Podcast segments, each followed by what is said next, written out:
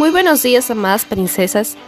Espero que se encuentren bien en esta hermosa mañana.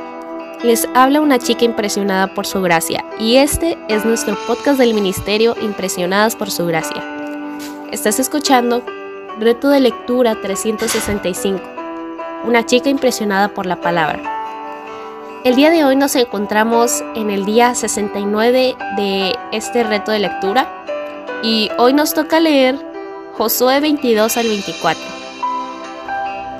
Luego de ayudar a sus hermanos de las demás tribus, Josué despide a la tribu de Gad, Rubén y la media tribu de Manasés. Ahora podrían regresar a su heredad en la tierra de Galaad, al oriente del Jordán. Habían dejado atrás sus familias por varios años para fielmente cumplir con la economía de ayudar a las demás tribus a conquistar y distribuir la tierra del lado occidental. ¿Qué ejemplo podíamos imitar aquí? Inmediatamente cruzan el Jordán, estas tres tribus levantan un altar con el objetivo de que sus hijos aprendiesen a temer al Señor. El altar no era para sacrificios y holocaustos, ya que ese altar estaba localizado, localizado al otro lado del Jordán, sino para que sirviera como testimonio para las siguientes generaciones. Sin embargo, cuando los israelitas oyeron esto, toda la congregación de los israelitas se reunió en Silo para subir a pelear contra ellos. Esto está en el capítulo 22, versículo 12. ¿Qué lección podemos aprender de este relato? El que responde antes de escuchar cosecha necedad y vergüenza. Proverbios 28-23, Nueva Biblia de las Américas.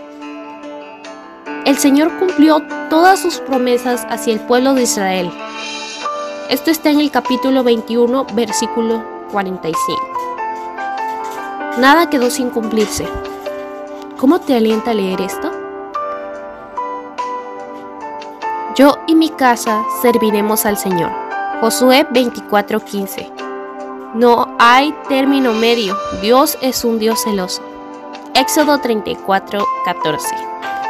Josué no solo era un buen líder militar, sino que tenía sus prioridades claras. Él sabía a quién servía su familia. Lee Génesis 18:19. ¿Puedes ver esto en la vida de Josué? ¿Es esta la determinación de tu propio corazón? ¿Es esa determinación evidente en tu familia, decisiones, elecciones y estilo de vida? ¿Por qué sí o por qué no? Conociendo que ya estaba llegando al final de su vida, al igual que hizo Moisés, Josué se dirige al pueblo le recuerda lo que Dios ha hecho por ellos, comenzando desde Génesis hasta ese momento, y los anima a seguir a Dios con integridad, con fidelidad. Esto está en el capítulo 24, versículo 14. La única posibilidad de sobrevivir dependería de que ellos siempre recuerden el hecho de que no eran nada sin ayuda de Dios. Dios había demostrado ser un Dios soberano que debía ser amado, temido y obedecido. ¿Vives de esa forma reconociendo genuinamente que separada de Cristo nada puedes hacer? Juan 15:5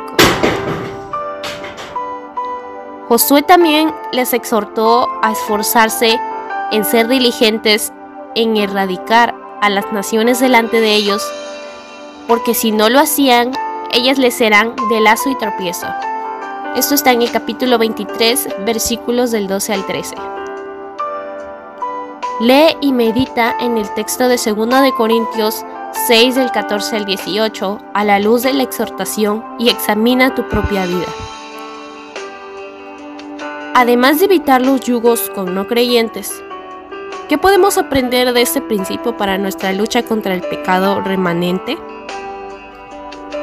Josué les dejaba saber a los israelitas que ellos no serían capaces de obedecer a Dios.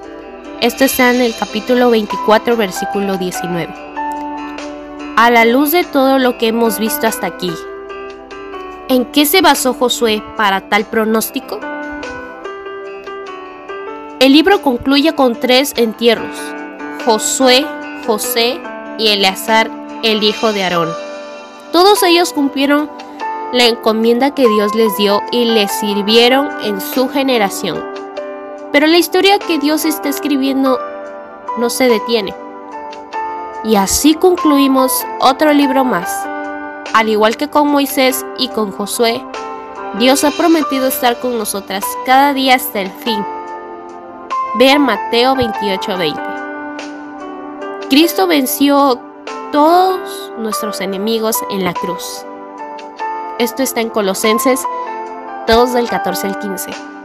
Mientras tanto, en esta peregrinación hasta la ciudad celestial, donde anticipamos recibir una preciosa herencia, tenemos preciosas y maravillosas promesas.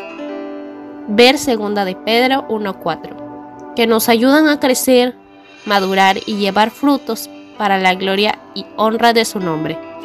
Sigue adelante con el reto.